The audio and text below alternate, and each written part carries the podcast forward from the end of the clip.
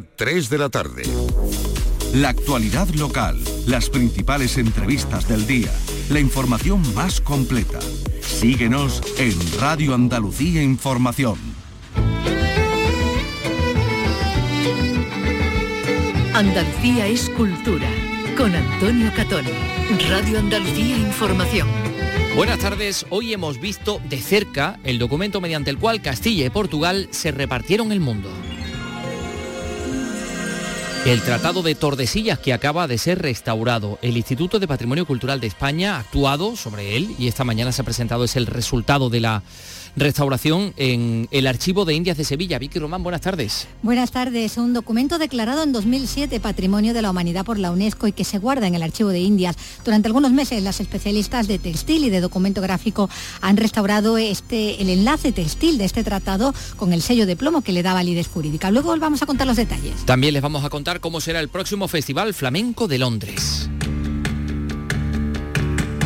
Carlos López, buenas tardes. Buenas tardes, es la edición número 18 de esta cita, este año con protagonismo de la guitarra, con artistas como Rafael Riqueni, Miguel Ángel Cortés o este que escuchamos, Raúl Cantizano y su guitarra preparada. Ahí está sonando la guitarra con un ventilador, creo. Eh, no exactamente, es un aparatito que parece que, que marca el tiempo. ¿no? Bueno, pues luego vamos a verlo.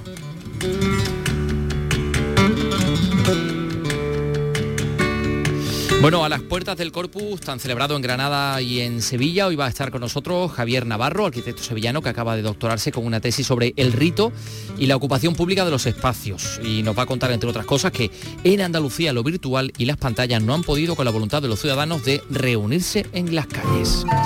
Juan Martínez, el pintor de los miles de rostros, ha regresado a su tierra. Jaén tiene obra en algunos de los más grandes museos contemporáneos como el Guggenheim de Nueva York y está encantado. La fundación que gestiona la obra de Carlos Mundo de Orilla analiza los poemas inéditos del escritor gavitano que él mismo depositó en la Caja de las Letras en 2007 caja que se abría la pasada tarde. Nos llevábamos esa sorpresa. Luego también se lo vamos a contar en este programa que realiza Miguel Alba y que produce Ryan Gosto. Andalucía es cultura. Con Antonio Catoni.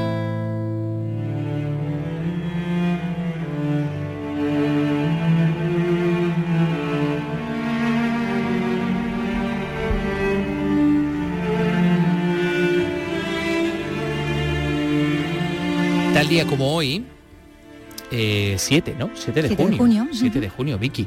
Eh, hace 529 años se firmaba el Tratado de Tordesillas, evidentemente en Tordesillas, ¿no? En esta Vale, localidad vallisoletana. Bueno, pues coincidiendo con ese día, con esta efemérides, el Archivo de Indias de Sevilla ha presentado la restauración que ha llevado a cabo de este tratado, ya saben, por el que España y Portugal se repartieron el mundo eh, después de los descubrimientos de 1492, bueno, y del Enrique el Navegante y todo esto de las costas de África y todo esto. Total, que tengo entendido, Vicky, corrígeme si me equivoco, que hay dos copias del tratado, una escrita en castellano que se conserva en Portugal, la otra escrit- escrita en portugués que se conserva en, en Castilla, bueno, en concreto en el Archivo de Indias de Sevilla, ¿no? Y, mm, y, en fin, em, háblame de este, de este- ¿quién- ¿quién firmó este tratado? Bueno, fueron representantes de Isabel y de Fernando, de los reyes de, de Castilla y de Aragón y los del rey Juan II de Portugal, y establecía, como decíamos, ¿no? ese reparto de las zonas de navegación y de conquista, eh, bueno, tanto marinas como terrestres, eh, del Océano Atlántico y del Nuevo Mundo, de América, mediante, bueno, era una línea se situaba a 370 leguas de- al oeste de las islas de, de Cabo Verde. Era un acuerdo pacífico, sin conflictos bélicos mediante, ¿no? Ajá. Siempre los tratados llegaban, pero después de que... De que se pegaran unos con los otros. Exactamente, ¿no? En fin. Lo cual esto también pues la hacía pues diferente. Y, y repartía, como decimos, bueno, de forma que España se quedaba con los territorios occidentales, Portugal con, con los orientales. El documento es sin duda una de las joyas ¿no? de- del archivo de Indias, eh, inscrito por la UNESCO, como decíamos, ¿no? Ya en la memoria del mundo, pero mm, presentaba a día de, de hoy un deterioro muy importante eh, en el enlace textil, que es ese cordón de hilos trenzados que unía las diferentes hojas de, de pergamino a ese sello de plomo mm, que es el que le daba, bueno, por los dos lados grabado, ¿no?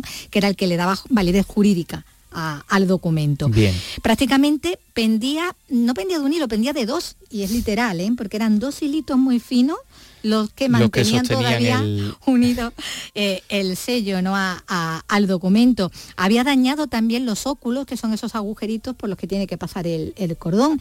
Y claro, el sucesivo eh, pase de las páginas había acabado pues rasgando también y deteriorando la, perforación, del, pergamino por el cual tenía que pasar el hilo. el este, de manera que, bueno, esto, este daño ¿no? que, presentaba el documento lo explicaba así la, restauradora de textiles que se ha encargado de, de de nuevo del Instituto de Patrimonio Cultural de España, Esther Galeana. Que sin ninguna duda es el elemento eh, que peor estado de conservación presenta del conjunto, en gran medida provocado por, eh, por un diseño inicial, por su diseño original, que no facilitaba en absoluto la, manipulación sin, sin, que repercutiera en la conservación del enlace que de esta forma bueno, pues ha sufrido distintos desgastes por el roce de las hojas, que al mismo tiempo ha, provocado que parte del óculo del pergamino haya ido sufriendo erosiones y que ha acabado agrietándose. Grietas por las que además se han ido insertando los hilos del enlace y, bueno, pues otra vez lo mismo, vuelta a ser más erosión y cada vez un deterioro más, más significativo. Eso quiere decir, supongo que ha sido un tratado muy consultado, muy consultado ¿no? Como libro de lectura, la mesilla de, cama, de la silla de noche. Niño, el tratado de, Tordesillas. Está demasiado manoseado, ¿no? de manera que, que ha, que, provocado ese, daño. Un enlace textil que es ese cordón que decíamos, ¿no? De, hilos rojos, azules y blancos, blanco, bueno, blanco amarillento, eh, que eran de lino, de, seda y de nylon, porque también habría habido luego otras intervenciones ah, posteriores. no era original, sino que era una incorporación posterior. Eso no. Con una función, bueno, como decíamos, ¿no? ese cordón muy importante en el, documento. Me gustaría recordar que el enlace, si bien el documento quizás es la parte escrita, es lo que, es lo que reconocen ambas partes y es, es lo fundamental, el enlace eh, es lo que recoge, es, es, el elemento que recoge todas las hojas del pergamino a través de un óculo, como ven, que está situado en la zona inferior y que además lo vincula con el sello, que el sello de plomo, que es lo que a su vez da validez jurídica al propio documento lo que decíamos, ¿no? Bueno, eh, se han basado mucho a la hora de llevar a cabo esta, esta restauración en el Tratado de Pesquería, que se refería a las zonas de pesca que, ¿no? que quedaba para, cada uno, que también se firmó ese mismo día y que, bueno, eh, estaban unos materiales similares, sino iguales, ¿no? Con lo cual, eso que está, ese documento que está en custodia en el Archivo Histórico Nacional, les ha servido un poco de guía a la hora de ir haciendo esta, esta restauración. Y en cuanto al documento en sí mismo, lo que decimos, al pergamino en el que está escrito el tratado, bueno, pues la restauradora de documentos gráficos, Carolina Ortega, ha destacado el cuidado con el que se ha procedido para restaurar los daños que había también y como decimos que el cordón iba provocando mm, por desgaste cuando se pasaban las páginas. El soporte de pergamino del cuadernillo, debido a ese diseño y al peso del, del plomo, había rasgado, había rasgado de las ocho hojas seis la gran mayoría, con lo cual eh, requería una intervención previa necesaria a la intervención posterior de mi compañera, de mi compañera Esther, que era la, principal. Eh, para hacer esta intervención, bueno, ella ha hecho antes un símil con, con algo de quirófano, pues hubo que preparar el material. A todo esto yo tengo que decir que la obra estuvo custodiada en todo momento en unas dependencias que además reunían unas condiciones ambientales y una seguridad extrema. Claro, ahí es donde los cambios bruscos de temperatura provocan mucho daño este tipo de documentos. donde tenían que ir, ellas, ¿no? Desde las salas donde habitualmente trabajan a ese otro eh, espacio tan protegido como decimos y, tan, y, donde, bueno, con todas las medidas de seguridad podían eh, entrar a, manipular. Bueno, Oye, Vicky, ¿se sabe algo de la materialidad de. porque es pergamino, con lo cual es piel, ¿no? Es piel, es piel animal, pero ahí estamos. Eh, los estudios a los que se ha sometido al documento no han llegado a aclarar de qué animal estamos hablando, de qué animal procede la piel con la que se hicieron estos pergaminos? El soporte de pergamino eh, es una piel, es una piel animal que bueno, los compañeros de laboratorio no han podido determinar de qué animal provenía, puesto que está tratada.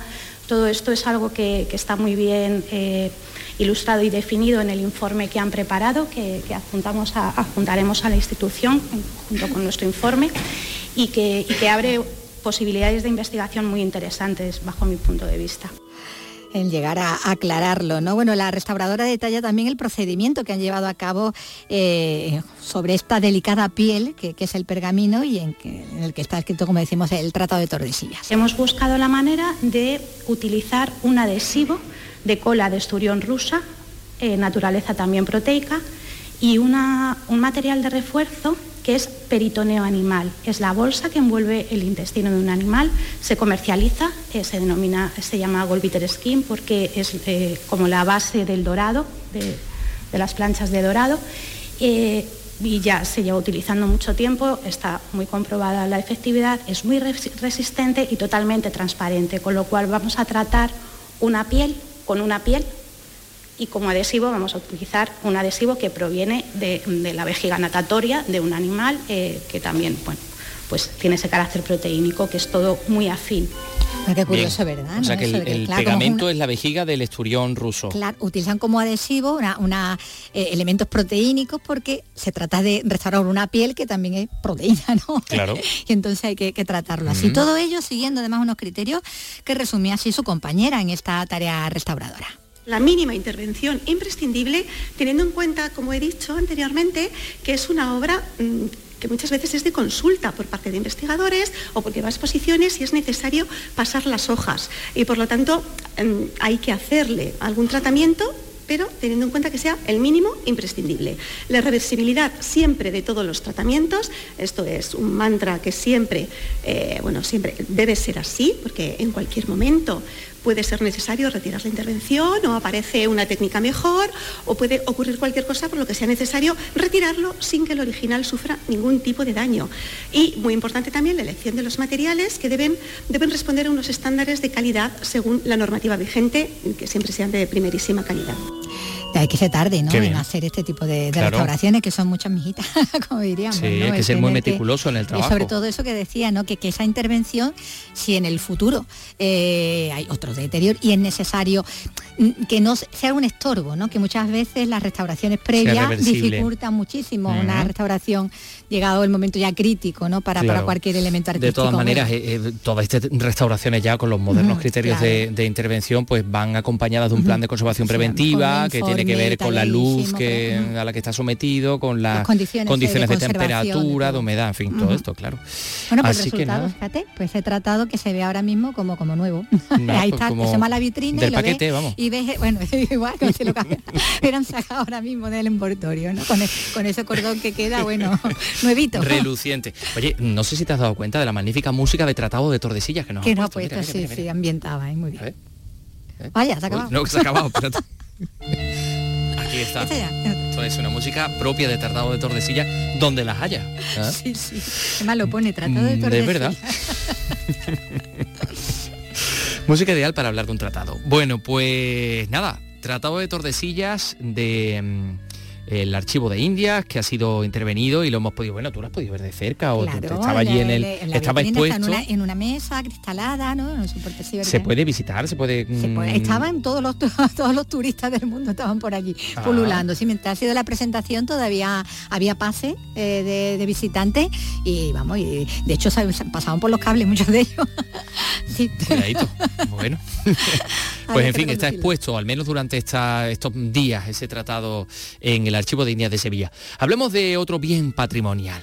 Desaparecidos. El programa de referencia en la radio que da voz a las necesidades de los familiares de personas desaparecidas. Si ya nos seguías en Canal Sur Podcast, ahora estamos en la radio a la carta de Canal Sur, con información sobre investigaciones, testimonios y el seguimiento informativo de desapariciones actuales y antiguos casos para evitar el olvido. Desaparecidos. Presentado por Patricia Torres, los jueves desde las 11 de la noche en Radio Andalucía Información. Andalucía es cultura, con Antonio Catoni.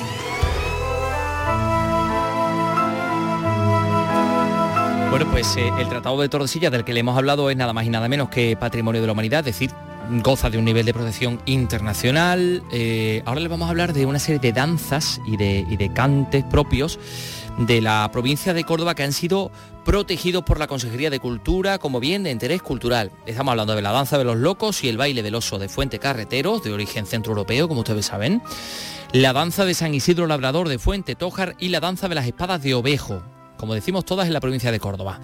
Amplía los datos Miguel Vallecillo. Aumenta a partir de ahora la protección de estas danzas tradicionales de estos municipios cordobeses y tendrán también más eh, promoción. Desde los ayuntamientos se habla de la dificultad para conservarlas debido a que no son un bien material. Es la opinión del alcalde en funciones de Fuente Carreteros, José Manuel Pedrosa, cuya danza de los locos se celebra cada 28 de diciembre. Conocemos bien de interés cultural, suelen ser monumentos. Un monumento con dinero se, protege muy bien, ¿no? El problema de, nuestro, es que es, un bien de interés cultural vivo que hay que mantener y hay que mantenerlo con personas. Danzas que han sido inscritas como actividad de interés etnológico.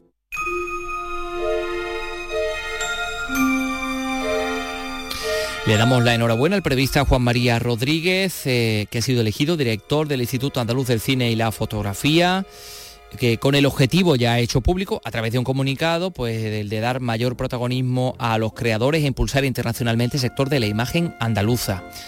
Eh, ya saben que el Instituto Andaluz del Cine y de la Fotografía está gestionado por la Consejería a través de la Agencia Andaluza de Instituciones Culturales y Rodríguez, Juan María Rodríguez Caparrós, que es un nombre completo, periodista especializado en cultura, que ha pasado por muchos medios de comunicación, almeriense, eh, andaluces, nacionales, y se incorpora a los medios de comunicación. Ha pasado también por Canal Sur Televisión desde el año 1998 y ha trabajado pues, con, en el mundo de la literatura, de la música, ha colaborado con el Teatro de la Maestranza, con la Real Orquesta Sinfónica de Sevilla y con otras, digamos, instituciones de carácter temporal. Nuevo director del Instituto andaluz del cine y de la fotografía.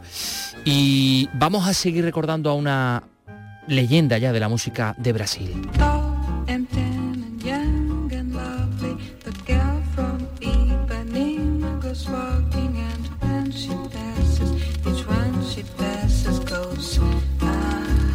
Estamos escuchando este The Girl from Ipanema, la garota de Ipanema, en la voz de Astur, de Evangelina Weirner, conocida como Astur Gilberto, cantante de bossa, de, samba, de jazz, eh, también artista plástica, pintaba. Y bueno, pues su fallecimiento nos sorprendía en el día de ayer y queríamos recordarla con, bueno, con alguien que, que, la, que la admira, que, la, que interpreta sus canciones y que además ustedes escucharán contándonos muchas noticias, que se llama Mariló Rico, eh, cantante de varios grupos, de bossa, de jazz y de un montón de cosas. Mariló, ¿qué tal? Muy buenas tardes. Hola, buenas tardes. Qué, bien, qué alegría tenerte aquí con nosotros. Oye, estamos escuchando este Girl from Ipanema eh, porque claro, mm, Astrud Gilberto es una figura fundamental en la internacionalización de la música brasileña, ¿no?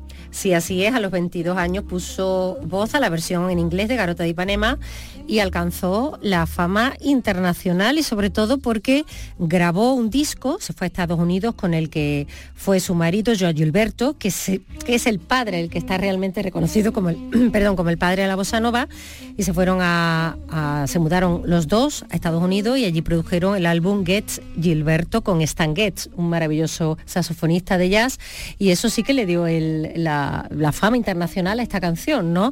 De hecho, disputándose puestos eh, de la música más importantes con, los Beatles. O sea que, sí que tuvo, tuvo ahí muchísimo éxito ella, ¿no? ¿Qué cualidades destacarías de su forma de, interpretar?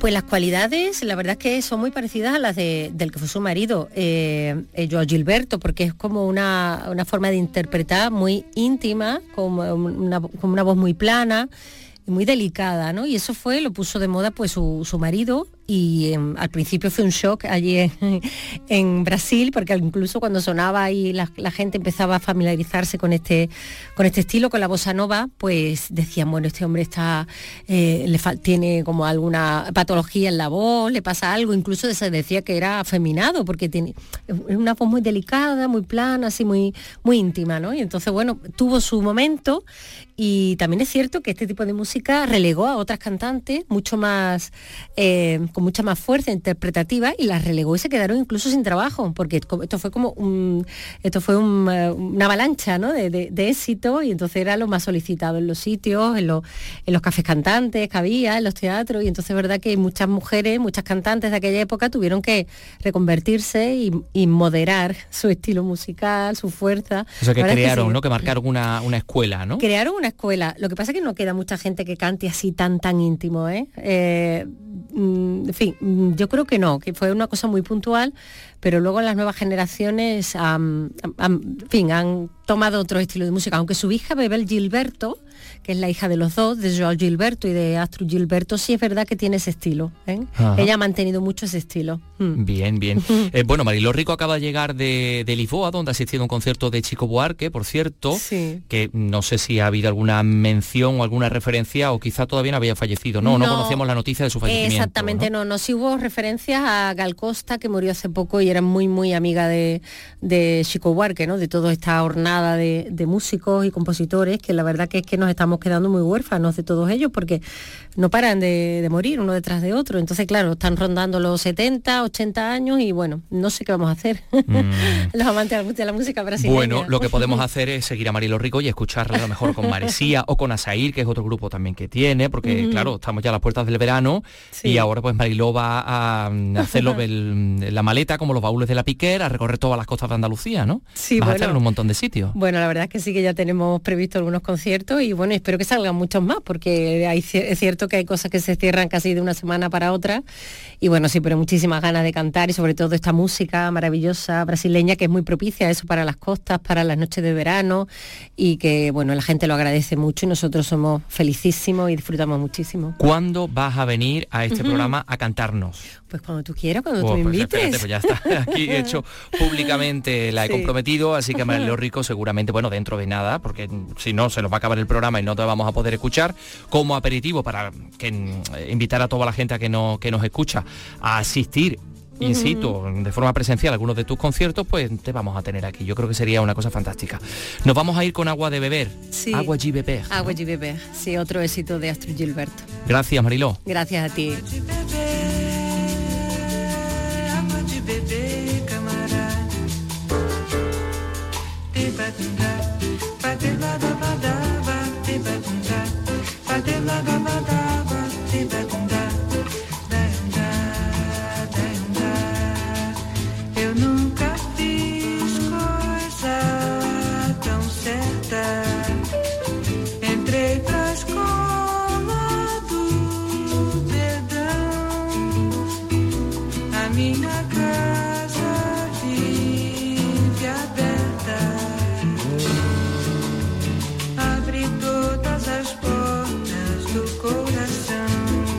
Andalucía es cultura con Antonio Catoni.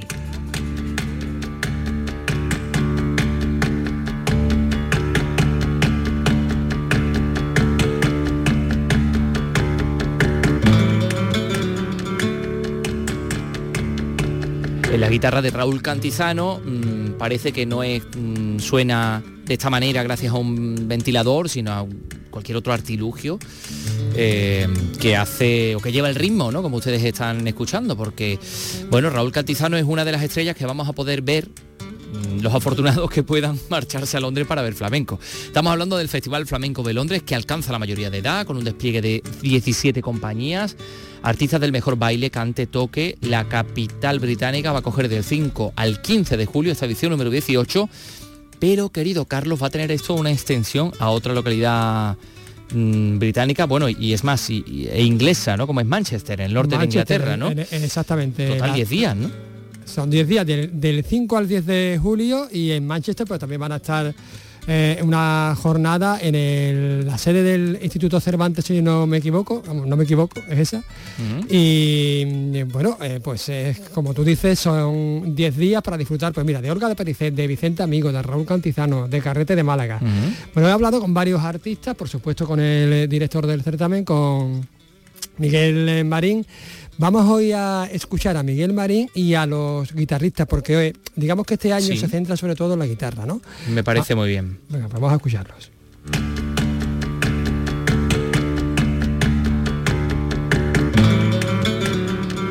Pues aquí me encuentro con el director del Festival Flamenco de Londres, con Miguel Marín. ¿Qué tal, Miguel?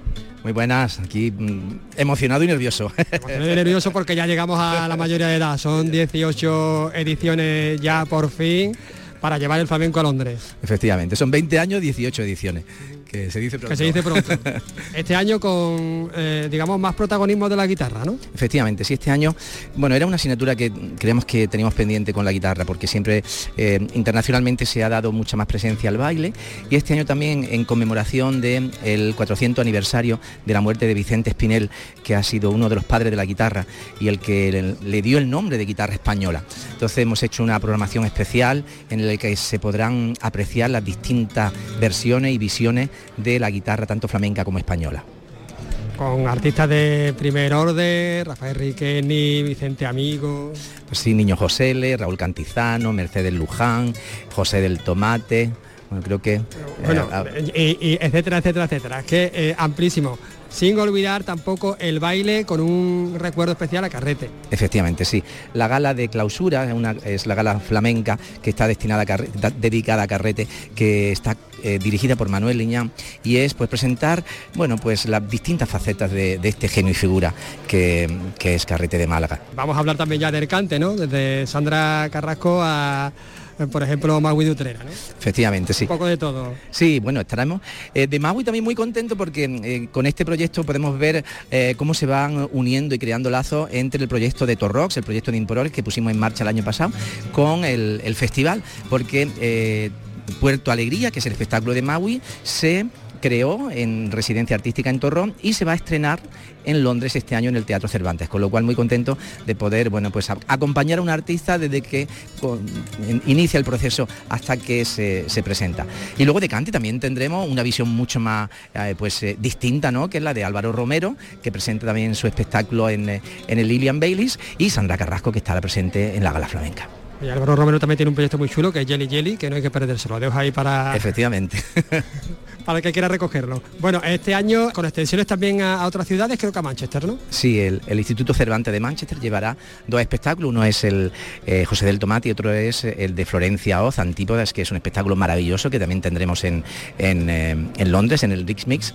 Y contento que también estamos ampliando el, el número de teatros, porque estaremos en el King's Place este año por primera vez, que es uno de los centros más importantes de música, y también pues presentando propuestas que el 50% de las propuestas que vienen este año es la primera vez que se presentan en Londres, con lo cual, pues, no sé, por mí me da mucha satisfacción el poder servir de ventana para artistas que es su primera presentación en el mercado internacional, porque es verdad que Londres es un foco y es un trampolín eh, de proyección en la escena internacional. Tendremos, pues, El Si Quiero de Mercedes de Córdoba, que presenta su compañía por primera vez en Londres, o el caso de Maui, el caso de Julio Ruiz, que también ha sido un proyecto que se ha creado en Torrox eh, tocar a un hombre y que se presenta en, Londres, en fin, esa eh, la confluencia de, de Esteves y Paño.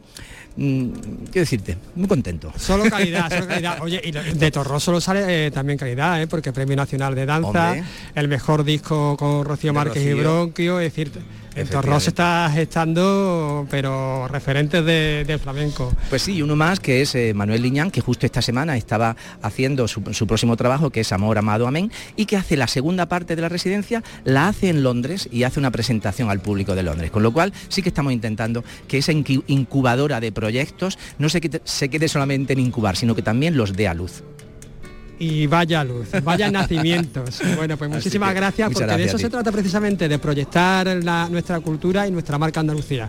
Muchísimas gracias, Miguel. Gracias, gracias.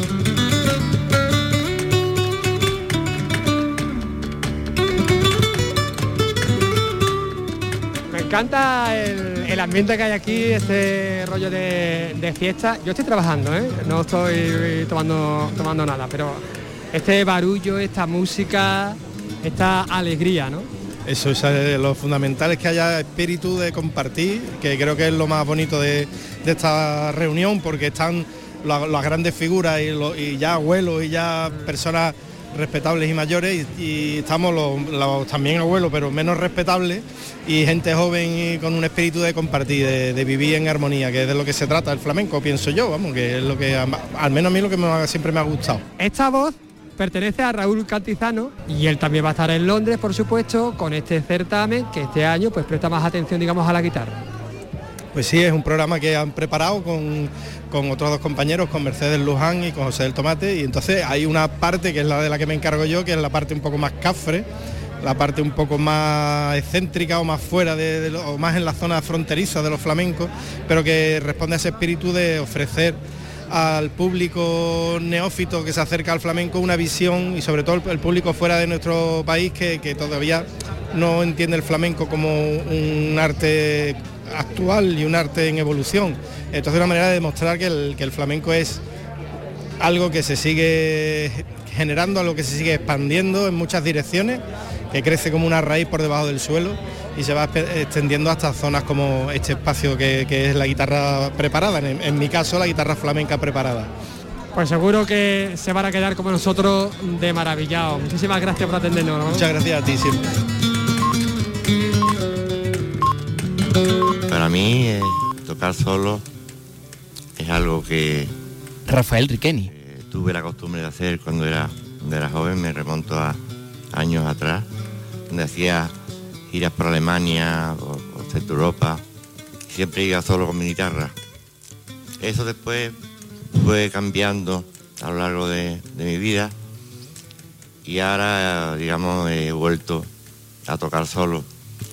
Y después de mi disco Herencia, que es un disco, como bien sabéis, de guitarra flamenca pura y dura y sin en su tonalidad de los, los toques y todo, y, muy contento de, poder tocar un disco que si no es perfectamente lo que, lo que pensaba, era está, muy cerca de lo que soñaba hacer. Creencia se parece mucho a lo que quise hacer. Gracias.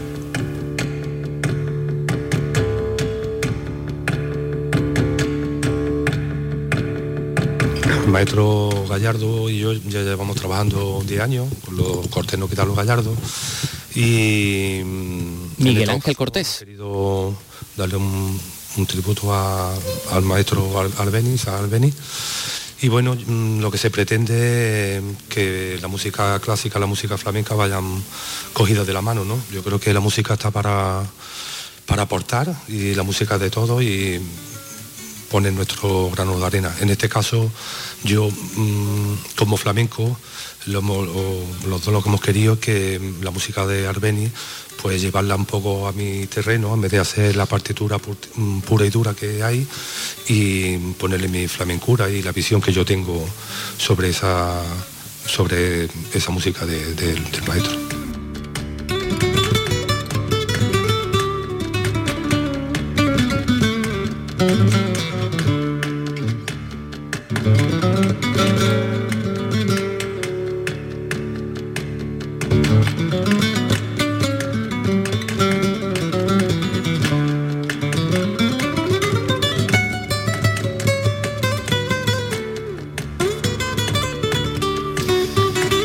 Ha estado la voz de Miguel Marín, el director del Festival Flamenco de Londres, de Raúl Cantizano, que por cierto es el autor de esto que estamos escuchando. Exactamente. ¿Qué es exactamente esto que, provoca ese sonido?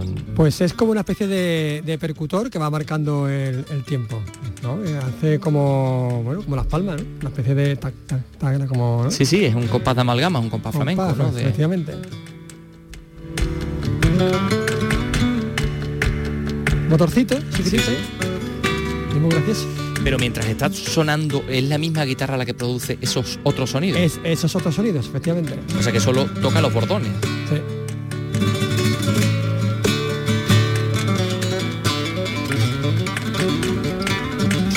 Era como una tonalidad como más eléctrica, ¿no? Aunque sea, aunque suene flamenco. Sí, sí, más metálico. Más metálico. Se, suena mucho más metálico. Bueno, hemos escuchado también a Rafael Riqueni, a Miguel Ángel Cortés y nos quedar por escuchar a muchos otros artistas con los que has podido hablar. Mira, Álvaro Romero con su proyecto Jelly Jelly, eh, bueno, un proyecto que inició en, la Bienal, con Maui de Utrera, que también está haciendo una experiencia artística en una residencia artística en Torros y entonces pues lo lleva ahora a Londres, además ella es la primera vez que va a actuar en solitario en Londres.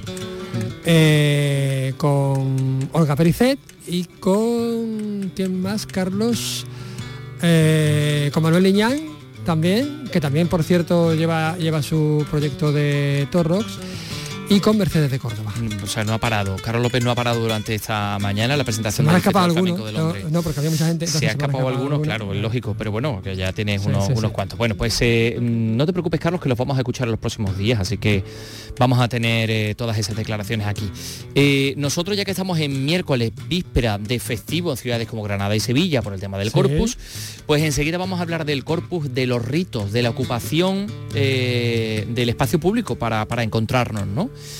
Eh, con alguien que ha estudiado esto, que ha realizado su tesis acerca de ello y la verdad que yo creo que te va, a- te va a gustar mucho.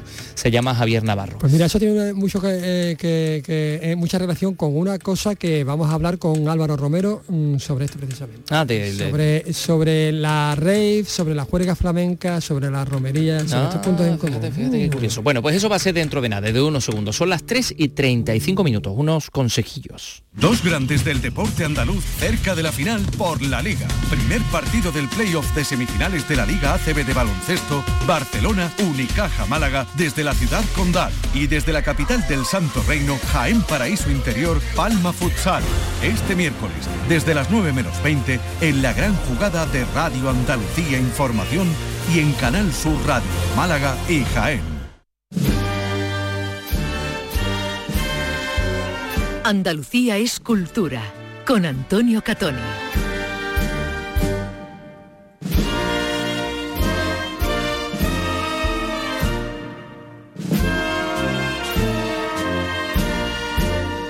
Estamos con Javier Navarro de Pablos, arquitecto, investigador, ahora ya doctor en, en arquitectura, mm, apasionado de su ciudad, de Sevilla y de sus ritos. Ha leído su tesis recientemente que tiene por título Sevilla y el rito. Eh, ha obtenido un cum laude y es algo que ya lleva investigando desde hace mucho tiempo. Eh, esta tesis de Javier Navarro rastrea la huella urbana de los ritos en Sevilla desde el siglo XIII al siglo XIX, traduciendo al dibujo los relatos de cuatro cronistas muy importantes, de Ortiz de Zúñiga, de Justino Matute, de José Velázquez y Sánchez y de Alejandro Guichot y Sierra. Y está con nosotros porque además es pertinente este, este rato de charla o esta entrevista porque estamos a la vuelta de otra gran ocupación del espacio público como es la procesión del Corpus. Javier Navarro, ¿qué tal? Muy buenas tardes. Hola, buenas tardes, Antonio. Bueno, yo creo que deberíamos empezar por la mejor definición de rito. ¿Qué entiendes tú o qué crees que sería más útil que entendiéramos por rito? Bueno, las definiciones de ritos yo creo que son, podrían ser infinitas, pero si nos referimos a los ritos colectivos en el espacio público, que no, no tienen nada que ver con los ritos, podríamos decir, domésticos, yo creo que, que se debe entender como, como una eh, manifestación colectiva eh, en la que se reconocen gran parte de la sociedad, de la sociedad local y que eh, indi- eh, innecesariamente eh, al final es una tensión entre los medios y las normas oficiales y siempre un cierto margen eh, de heterodoxia. Yo creo que en esa combinación es la que radica, en la que radica el éxito y la supervivencia del rito. Eh, lo definiría así como una repetición eh, colectiva eh, en un mismo espacio, de una, consiguiendo unas normas oficiales y, y dejando cierto margen a, a- a la heterodoxia. Ya vemos que estás ocupando el espacio público porque tienes al lado una taladradora que se cuela por tu teléfono. Así que mientras tanto mm, nos viene muy bien para hablar de esto del espacio público. Vete buscando una ocupación en la que tengamos un poquito más amortiguado ese, ese sonido. Bueno. Hay ritos y hay, digamos, que se desarrollan en el espacio público, ocupaciones del espacio público que en todos estos años han venido variando, ¿no? Eh, eh, eh, puede ser el caso del Corpus, que lo tenemos a la vuelta de la esquina, que decayó como fiesta, como fiesta total, ¿no? Hay ritos que van al alza y ritos que van a la baja. Sí, yo creo que tiene mucho que ver, Antonio, con lo que te, con lo que te comentaba. Creo que los ritos que son excesivamente o que se intentan eh, formalizar en exceso, como puede ser eh, en un determinado momento el corpus o los corpus de, de Andalucía, cuando el, el poder eclesiástico intenta controlarlo y tenerlo todo atado y bien atado, creo que ahí es cuando empieza una cierta desconexión de la sociedad eh, local, de ese margen a la heterodoxia del que hablaba, eh, se produce un cierto distanciamiento y, y- digamos que los ritos empiezan a ser considerados como algo un poco ajeno, ¿no? Y creo que, que ahí es donde justamente eh, mm, flaquea o puede flaquear, aunque, aunque se ha trabajado mucho y se ha avanzado mucho en los últimos años, pero el corpus, ¿no? Porque eh, se ha perdido un poco esa conexión. El corpus que nació como, un, como una manifestación eh, parlante, ¿no? Tenía que, ser didáctica y en la que participaban mucho tipo de, muchos tipos de elementos, iconografías, también un cierto punto paganas, se fue al final domesticando ¿no? Eh, de, la mano del poder eclesiástico y creo que ahí es donde, donde ha habido esa, esa cierta desconexión. Pero bueno, como digo, creo que se está trabajando muy bien por todas las partes para que, para que por, al menos en el caso de Sevilla, desconozco la realidad de otros, de otros municipios, se está trabajando para que se recupere un poco esa, vinculación. Javier, ¿el rito es inseparable de la presencialidad? Pues yo creo que sí, yo creo que sin, eh, no hay dudas de que, de que eso es así. De hecho, eh, una prueba muy, muy clara fue la, pandemia, ¿no?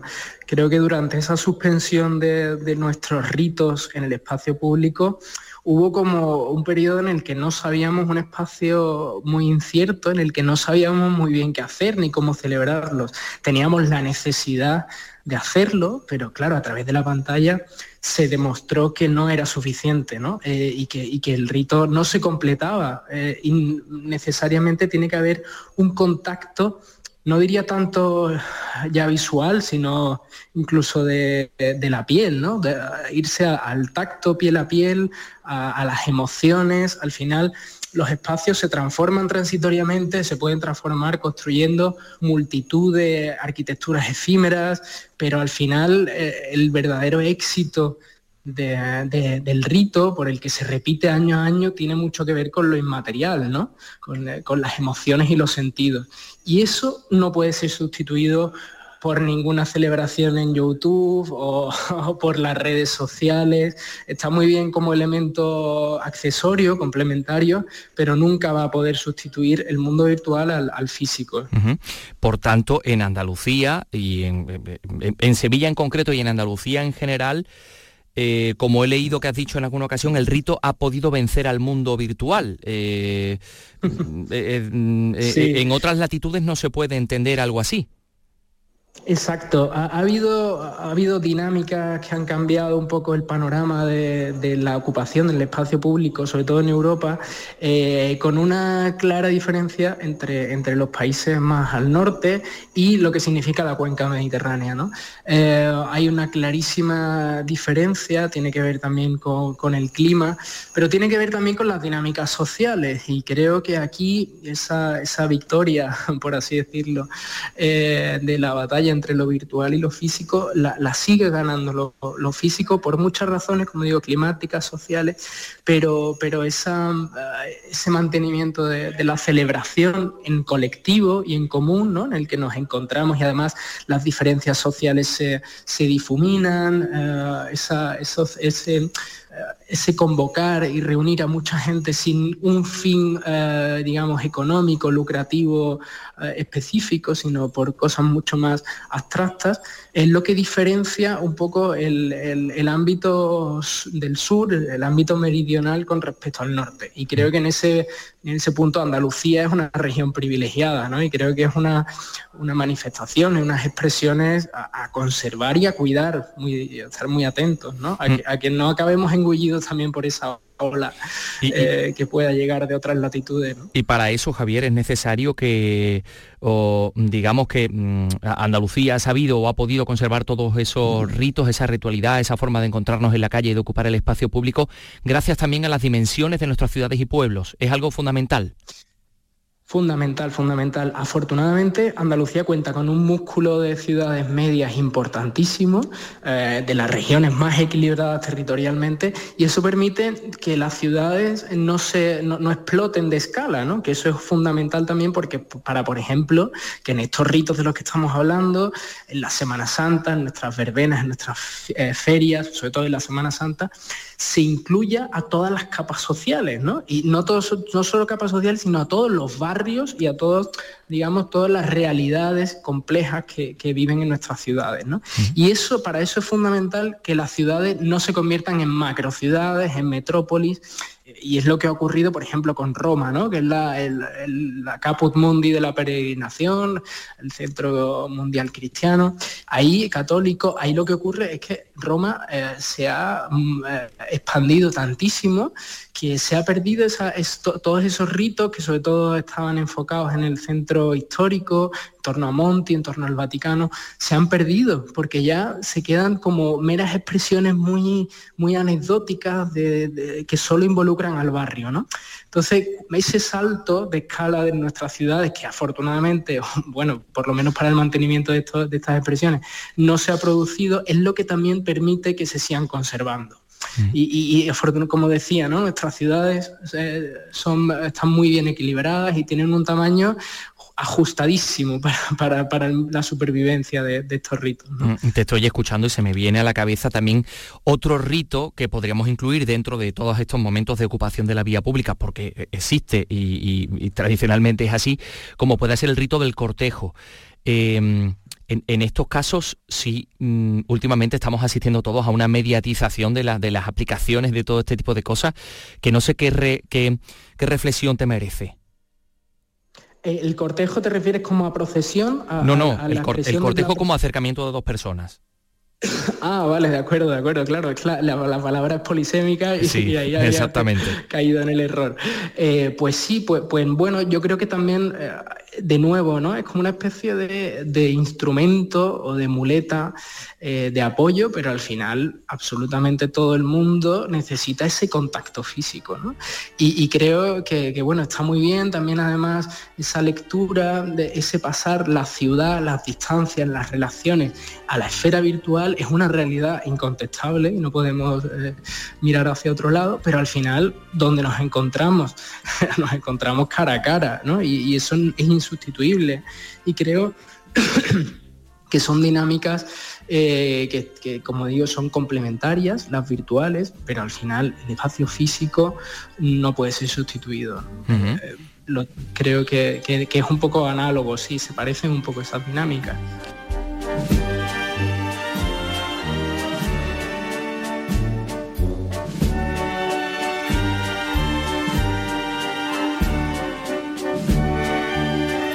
La conversación con Javi Navarro dado para mucho, así que vamos a escuchar una segunda parte en los próximos días, eh, en la que habla de los ritos, de los ritos olvidados, de los ritos nuevos que vienen con la, con la modernidad y con la posmodernidad de los ritos mediatizados a través de las pantallas que vamos todos en el bolsillo y de un montón de cosas, porque es muy interesante. Pero bueno, ya que estamos centrados en ese rito también, que es la ocupación de la vía pública en el Corpus, en Granada y en Sevilla, pues vamos a ver qué tal están las cosas en, en ambas ciudades. Eh, porque bueno, pues tenemos la borrasca Oscar por aquí, que mm, parece que no ha descargado mm, con mucha intensidad en la parte occidental de Andalucía, la oriental ya es otra cosa porque, por ejemplo, esta mañana pues nos hemos quedado sin tarasca en las calles de Granada. Eh, ha sido suspendido el desfile por la lluvia y la figura pues ha quedado expuesta en el hall del ayuntamiento que abre sus puertas, que abre sus puertas para que los granadinos puedan acercarse a verla. Y ya la ha visto Jesús Reina que se encuentra allí. Jesús Reina, ¿qué tal? ¿Cómo está la tarasca vestida? Saludos desde eh, la Casa Consistorial eh, de Granada, dado que no ha podido salir la tarasca, los granadinos han venido a verla de manera masiva, miles de personas han pasado por el patio del ayuntamiento para comprobar cómo está eh, vestida. Su diseñadora este año ha sido María Francés. Porque quería que fuera algo que fuera muy especial para, para ella, pero que luego quería recuperar la tradición de que la gente pueda llevar lo que lleva la tarasca. Se recupera esa tradición, la de fabricar el mismo tejido, el mismo estampado con el que se ha compuesto el vestido de la tarasca para que cualquier persona pueda hacerse pañuelos, complementos o incluso vestidos con esos mismos estampados y con esos mismos coloridos. Mañana es previsible que la tarasca tampoco pueda salir eh, precediendo, como viene siendo tradicional, la procesión del corpus y que incluso la procesión del corpus o se celebre dentro de la propia catedral o sencillamente se suspenda. Gracias, su Reina. Bueno, algo muy parecido eh, puede pasar en Sevilla, todo depende del, tiempo aunque los altares sí se han ubicado, se han colocado, sean los altares, escaparates, fachadas, balcones. Hay un concurso que organiza el Ayuntamiento de Sevilla dentro de unas horas, a las 7 de la tarde, tiene que estar todos ya colocados. Y, bueno, y entonces pues habrá una, votación, ¿no? Pero ya nuestra compañera Maribel Foto se ha ido esta mañana para ver cómo se estaban montando algunos de esos altares y nos ha dicho que les ha gustado mucho alguno de ellos. ¿Sí? a ella le gustaba mucho, ¿no? Sí, sí, sí, sí, mira, mira. Vamos a ver, escucha. Hola, muy buenas tardes. Pues uno de los 23 escaparates más fastuosos se encuentran aquí en la calle Francos con esquina con Chapineros. Cuando caen algunas amenazantes gotas de aguas podemos apreciar este realizado por la Hermandad Sacramental de la Resurrección. El Niño Jesús de Praga dormido sobre un majestuoso trono, encajes, todos los elementos eucarísticos y el romero que adorna el aterciopelado suelo, además de los dos exornos enormes de flores con nardos, panecillos y los racimos de uva. Y está con nosotros Daniel, vicepresidente del Grupo Joven de la Hermandad de los Panaderos. Pues mira, eh, nosotros hemos intentado mostrar en el escaparate, que no, en el altar del escaparate, que no fuera un altar eh, vacío, sin sentido, poniendo una custodia en medio, sin más, sino hemos intentado mostrar algo que, que ya no se realiza como eran las antiguas procesiones de impedidos, que en el siglo 18, 19, se realizaban en Sevilla donde los sacerdotes iban a llevar la comunión a, las personas enfermas que, estaban en las collaciones o en la feligresía. Hay muchas como San Bernardo, las siete palabras, pasión, amor, la lanzada y las aguas, que la hemos visto anteriormente. Y tenemos con nosotros hoy aquí a Paco, uno de los componentes del grupo joven de la Hermandad de los Gitanos. En primer lugar hemos cogido el, manifestador del siglo XVIII, junto con uno de los respiraderos neogóticos que se compraron recientemente, y también vamos a aprovechar la candelería y jarras del palio de plata, y los, y los ángeles del antiguo paso del Señor. Y son gente muy cofrade que nos llama la atención que gente tan joven pues esté tan dispuesta a, a estos escaparates y a esta tradición que no debe de decaer nunca. Pues sí, que se ha recuperado en los últimos años y que en la que podemos ver además algunas piezas de, patrimonio realmente excepcionales que atesoran las hermandades y, otras entidades expuestas en la calle para, bueno, pues para presidir en el día de mañana o para participar en el día de mañana de la procesión del, Santísimo, de la custodia del Corpus. Em, son las 3 y 51 minutos y dentro de nada podemos hablar de los poemas inéditos de Carlos Mundo de Ori. Ya, Carlos, te conté que ayer se abría la caja de las letras, ¿no? Del Instituto Cervantes. Y este aquí la sorpresa. ¿Qué había en el ¿Qué había? ¿Qué había ahí? Bueno, entre otras cosas, había textos inéditos de Carlos el Mundo de Ori. Pon cara de sorpresa. Cielos. Mm. Esta es mi cara de sorpresa. Eh, Cielos. Eh, tienes cara de sorpresa, dame un poquillo. Albricias. Efectivamente. Mm, ¿Puedes hacer algo, una otra expresión que es...? Cáspita. Vale.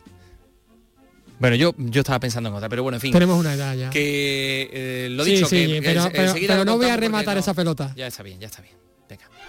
Y los toros los tienes en Carrusel Taurino. Este jueves a partir de las 7 y cuarto de la tarde, disfruta de la Feria del Corpus de Granada con la corrida de toros en la que Morante, El Fandi y José María Manzanares lidiarán reses de Zalduel con la narración de Juan Ramón Romero. Carrusel Taurino. En Radio Andalucía Información.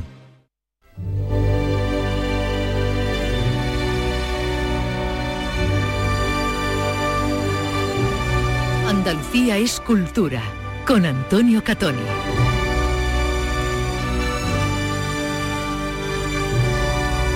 ya se sabía que se podía encontrar algo interesante. Esto no es como el, batisterio, ¿no? Con, digamos, un hallazgo fortuito, ¿no? Ya se sabía que Carlos del Mundo de Ori había dejado algo en, esa caja de las letras que recordamos es la caja fuerte de un antiguo banco en el cual tiene su sede la sede central, el Instituto Cervantes de, España. ¿no? Bueno, pues la fundación que gestiona la obra del poeta gaditano, de Carlos del Mundo de Ori, eh, ya está trabajando en ese último material descubierto del escritor. Eh, sabemos que fue en el año 2007 cuando se le ofrecía a, a Carlos Mundo de Ori la posibilidad de dejar ese legado y entonces pues depositó en la caja de las letras todo esto y ayer mismo pues se abría y Teresa Ibarre nos lo va a contar. El contenido de la caja consiste en varios cuadernos con manuscritos, uno de ellos del poemario Silencio y también aforismos, sus famosos aerolitos. Están escritos en francés, en los que se trabaja esta mañana, según el director de la Fundación Carlos Edmundo de Ori, Salvador García. Vamos a hacer una digitalización rápida de los manuscritos y más o menos sobre la marcha vamos a ir ya teniendo una estimación de, de si hay algo inédito, que Aerolitos ya me dicen que casi seguro que sí, y si hay, si hubiera algún poema inédito que eso, no tenemos ni idea, pero vamos, yo creo que esta mañana lo solventamos Ori será también protagonista esta misma tarde en la Feria del Libro de Madrid porque se le va a rendir un oleaje Ori, odiaba los homenajes, con motivo del centenario de su nacimiento que se cumple precisamente este año.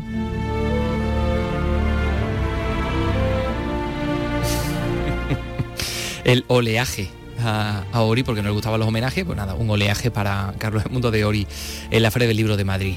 Eh, hay un pintor jienense, andaluz, por tanto, que se llama Juan Martínez, que tiene 81 años, que tiene obra en algunos de los grandes museos del mundo, como el Guggenheim de Nueva York, y que, mm, y que sigue envuelto en muchísimos proyectos. Bueno, pues em, ha regresado a su tierra, a Jaén, es conocido como el pintor de los miles de rostros, para reencontrarse con la inspiración y dice que está encantado de la vida.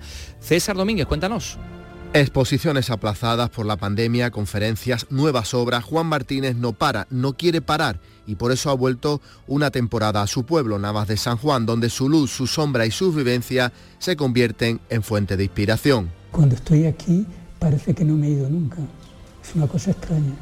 Extraña no, bellísima. Afincado en Suiza desde 1967, Juan Martínez, exponente de un nuevo expresionismo sombrío, no deja de estar conectado con su tierra. Yo creo que soy un artista que pinta peor que mucha gente, que pinta peor, pero que piensa mejor. Los rostros de su pintura, hieráticos, inquietantes, vehementes, son su traducción del mundo que observa y analiza, una denuncia del disfraz con el que vivimos, de la mentira con la que se domina y de la angustia y agonía con la que se vive en muchos lugares. Hoy no se puede decir la verdad eh, y es un error porque es cierto que la verdad a veces hiere, pero la mentira mata. Son muchos los que le consideran uno de los mejores pintores de su generación, la que comparte con sus amigos Carlos Fuente, Octavio Paz, María Zambrano o Francisco Calvo Serrayer.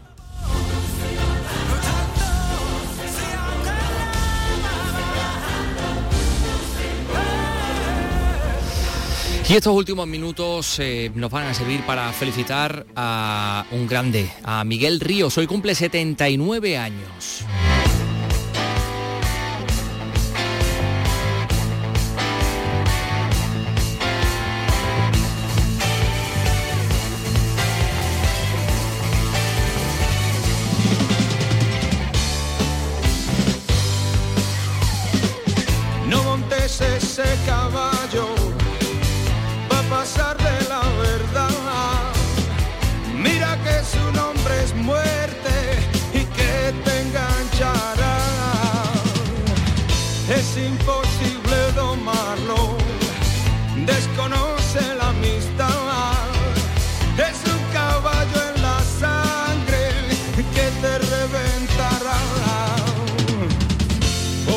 Muy explícita la letra, ¿no? Ya sabemos todo de qué está hablando, de, una época que le tocó vivir también a, Miguel Ríos. Bueno, lleva activo desde los años 60, cuando era conocido como Mike Ríos, el rey del twist.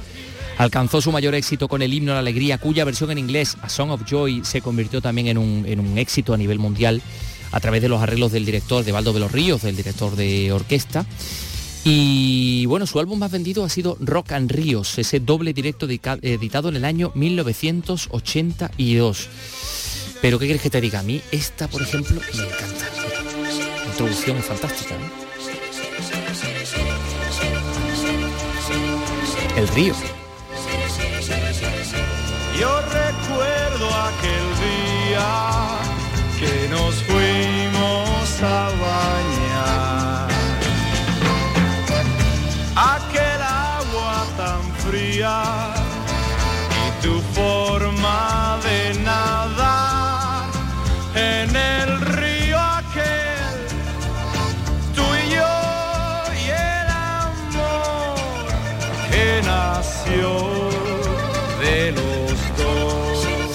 Una muestra de su estilo, cómo ha variado desde el rock al roll más primigenio al progresivo, el pop y bueno, pues los últimos años hacia el jazz con Big Bang o el blues.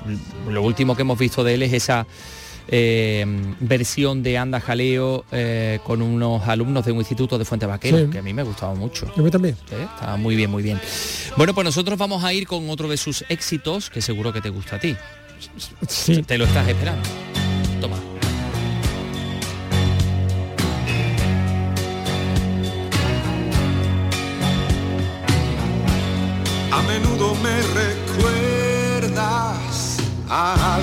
Te lo digo yo muchas veces, Carlos. Sí, sí, sí.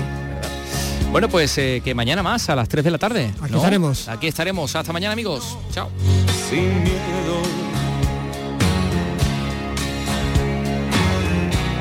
Invadido por la ausencia, me devora la impaciencia. Me pregunto si algún día te veré.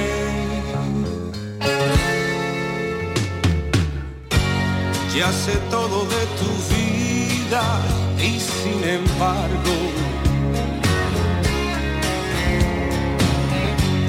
no conozco ni un detalle de ti.